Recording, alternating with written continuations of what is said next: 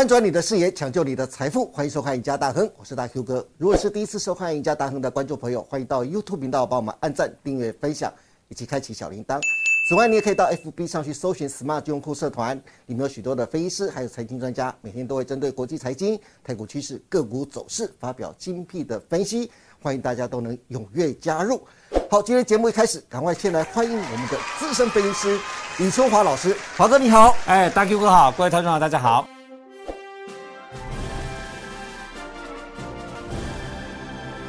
华哥啊，是。因为今年啊，台股真的跌得很惨，因为是。真的很多人都还好啦，你跟美国股市比，你美股来讲的话，你那次跌了三十四趴，哎。对。那费半跌了三十七，哎，是。那我们道琼最差，最以四大指数来讲，道琼跌了十九点五，对。啊，我们台股这一波最多跌到十八点九而已老师不一样人家是美股是风暴中心呢，啊。对不对？哎是也正央，但是我们都是靠美国吃饭呐、你看台积电的营收一兆都是美国人买走的嘞。对是啊。对啊，所以你没办法啊。嗯，不过对。毕竟台股还是受到很深的影响是啦啦，对不对？啦？嗯特别最近有一件新闻啊，一定要跟黄哥来讲一下。是，就是艺人赵正平啊，就是前几天在脸书贴出了一张联电的走势图，他去买联电去了，贴出来的走势图呢，然后 K 棒啊绿油油的。虽然赵正平并没有写出他的持股成本到底多少，但是我知道，就是联电从去年九月最高七十二块，一路崩跌到上礼拜六月二十三号只剩下四十一点零五块啊，嗯，这一波段跌幅就超过了百分之四十三，让他悲痛大喊啊：“联电加油好吗？” 他还透露自己啊。越加码套越深，因此就有网友劝赵正平啊，要多学学张钧甯啊，投资耀华药才四个月就大赚了四千七百万。此外，也有网友说啊，联电哪有惨啊，它的台积电才是烂透了。台积电就是老师刚才说的，但是如果大家看到这张图的话，联电、台积电的比较图就可以看出来，其实好像联电还是比较惨哦。就算从台积电起跌的最高点，今年的一月十七号开始算，联电还是比台积电跌幅还要重。更何况外资今年除了大卖台积电之外，联电也成了外资砧板上的肉，连续两周联电都是周卖超的第一名，上礼拜就卖了十五万张，六月卖了三十万张，更可怕的是，今年就卖了将近一百万张啊！我想艺人赵正平呢、跟很多投资人都想问华哥啊，联电怎么了？半导体怎么了？到底是哪里得罪外资，让外资下这种重手啊？其实刘德英他在第一季来讲就已经看到已经不好，已经跟投投资朋友讲了。那后来从第二季开始，这种声浪来讲，越扩吹到整个产业。所以说这一波的跌呢，你说有没有基本面的因素？还是有一些。但是呢，需要跌那么惨吗？以台积电今年也成长三十趴来讲的话，EPS 大家估到三十四块，跌到这负五百块以下，投资朋友你真的闭着眼睛买，以后一定大赚钱啊，对不对？那我们来讲联电哦，联电是这一波，刚刚我们大 Q 哥给你看了，这波为什么比台积电多跌了六趴？对但最重要是联电来讲，它都在专注于成熟制程。嗯，哦，成熟制程来讲的话，而且它今年承担台积电三十啊，它二十而已啊。对。所以整体来讲的话，它这一波的被外资的提款就比较多一点。那我们看一下上个礼拜来讲，可以看得出来，哦，外资啊，美国点他也不知道卖什么，他是卖联电、台积电啦，是。他就是卖这两档啦，然后联发科再加上去啦，是。然后日月光，反正都是大型的全职股。但是呢，他卖这些来讲，他真的那么看坏吗？你看外资的报告，今天那个台积电不是看七百五到八百，对不对？那就想说五百为什么不买？因为其实受制于最终是在系统风险。哦我们讲联电来讲的话，今年都说哦有一例有一例，但是联电到目前为止，我还没有看到一家国内的或是国外的说目标价调降没有错，是但是它的 BPS 大概都估到六块半到七块，都没有说，哎，联电今天不行了，从六块半、七块半调到到四块钱。我跟各位投资朋友一个报告都没有，所以说这里来讲的话，应该是系统风险再加上产业的阴影。我特别强调阴影哦，因为阴影这两个字对很多人对股票来讲都不敢留了哈。那我们看一下外资圈，看下半年的半导体，其实呃，比如说半导体，呃，就跟摩根讲，半导体步入了下行的循环，但延续多久还是未知数。现在不要太积极。那比如说那个摩根斯丹利说，暂时不要马上抢进电子、下游硬体。那费用来讲，现在不是会进入修正的问题，而是该注意何时开始，程度有多严重。那外资来讲，我跟各位投资朋友讲，都是马后炮。他为什么今年年初的时候，台积电六百多块，不能讲说哦，下半年半导体不好呢？是当台积电跌破五百块，当联电跌破五十块到四十几块，他还跟你讲，跌了那么多，我还要你讲吗？就股票的下跌来讲的话，都已经是一定是先行指标。是你有厉害的话，你应该讲说你在第一季都看到下半年不好了。第二季、第三季库存会增加，你要先跟我讲了。那时候联电股价还六七十块啊，台积电股价还六百多块啊。那时候你为什么不跟我讲？你现在在跟我讲什么意义？对不对？马后炮，外资的报告绝对都是马后炮。你看之前元泰，哇，涨到两百块，看两百七十五，对不对？那个都是废话。我就讲外资的报告全部都是在多头市场的时候，你外资报告可以看啊。空头市场，我跟你讲，你看外资的报告一定会放在最低点。是你如果说现在有联电的话，当然。就像那个赵赵赵正平，对不对？然后他被被套了很很深，没有错。但是你想一想，你就用一个观念说，你用一个比较中长线的投资，而且联电来讲的话，这几年它刚好在成熟制成专精以后，接下来它在车用一定会大放异彩。同学们，你去看，因为车用的除了它的整个中央管理系统需要用到先进制程、台积电的制程以外，大概百分之九十以上的晶片都是用在成熟制程而已啦。对，对不对？所以说，你说联电为什么大家都会找它？因为它成熟制程来讲，讲话它不会比台积电做的差。华哥，其实外资今天大喊台积电还有联电的最主要原因呢，上一集你曾经说过，是就虽然台积电非常看好。那就是未来的半导体前景啊，但是其实是外资是担心万一，对不对？嗯，万一景气有变化的时候怎么办？但是二线的晶圆代工啊，像联电，纯粹就是因为库存跟终端需求的衰退有关系啊。不过华哥啊，投资人赔钱，像赵正平赔钱呢，终究是事实。是没错。而且听说上礼拜就许多投资人都收到了融资追缴令，这礼拜融资追缴令可能会少发一点嘛。此外，如果依据制作单位这这张图来看的话，截至上礼拜五，六月二十四号，大盘今年来的跌幅是百分之十八点九啊，是融资减幅哦是百分之二十五点八，显然融资减幅大于大盘的就是跌幅啊。对，融资余额来到了两千零九十五亿。华哥，你在市场这么多年，看过这么多的大风大浪，一你看。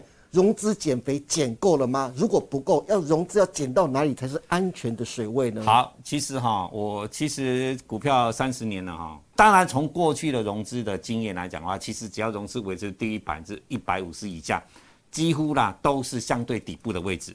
我说相对底部的位置可能有四五百点的空间让它去整理，是哈。但是呢，这里来讲，这种过程当中一定都是在相对底部的位置，因为最后杀的都是杀投资朋友的钱呐，哦，这是一定的。那多杀多，对，一定多多杀多嘛，然后把散户清除掉嘛。那很多投资朋友在操作过程，因为他都有个毛病，说不会去做停损。啊，比如说啊，你跟看好一张个股，结果跌二十、跌五趴、跌十趴，没什么感觉，到最后都是急跌的哈，你可以看得很清楚。那如果说你在这个急跌过程中，哎，我赔十五趴都不卖呢，我赔二十趴怎么样卖？啊，赔二十趴又赔个二十五趴，又赔了三十趴，完蛋了。现在融资的规定，你只要你的股票买进去到。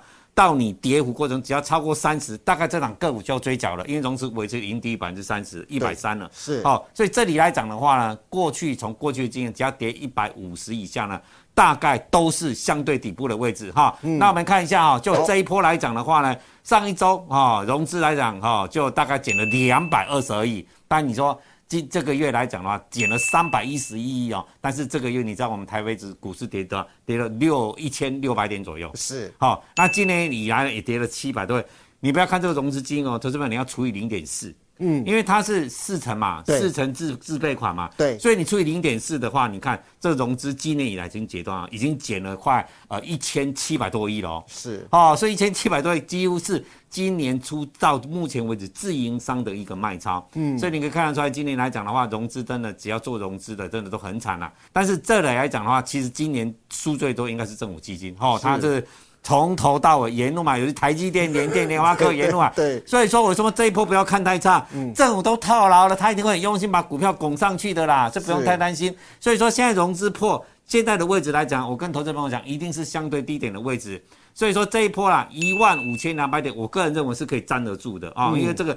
长线多头颈线的位置，那融资也也刚好已经破了最低一百四十左右，是它几乎不可能再跌了啦。哎，好了，我们从过去的疫情今天看，我们这张图可以看得很清楚，在两年前，二零二零，我们知道一月初刚好新冠从意大利开始，那时候传出来，从欧洲开始传的时候，嗯，大盘大跌崩跌哈，你看了从一万。万一千多点跌到八千五百多点，那一波融资少了百分之三十五点七，从一千四百四十六亿减少到九百二十九亿。然后在这一波来讲，从接下来讲比较跌幅比较重的那个台股修正比较多的哈。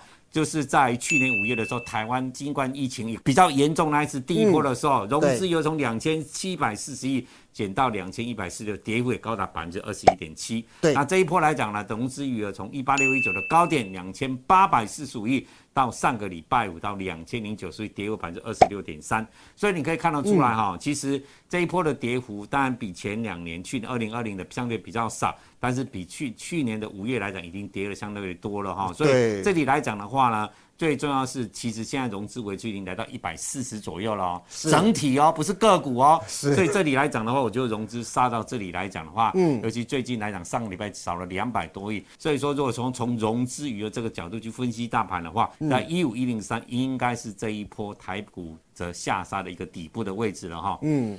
华哥，不过说到融资维持率啊，我们看得更细一点。从制作单位给我们的这张表上面来看啊，上市的钢铁、光电、航运类股啊，融资维持率都降到一百三十五以下，没有错，成为集中市场前三低的类股，逼近断头的临界点的一百三十啊。其中大成钢、中红、叶辉、星光钢都超过五成的钢铁个股啊，融资维持率都低于一百三十。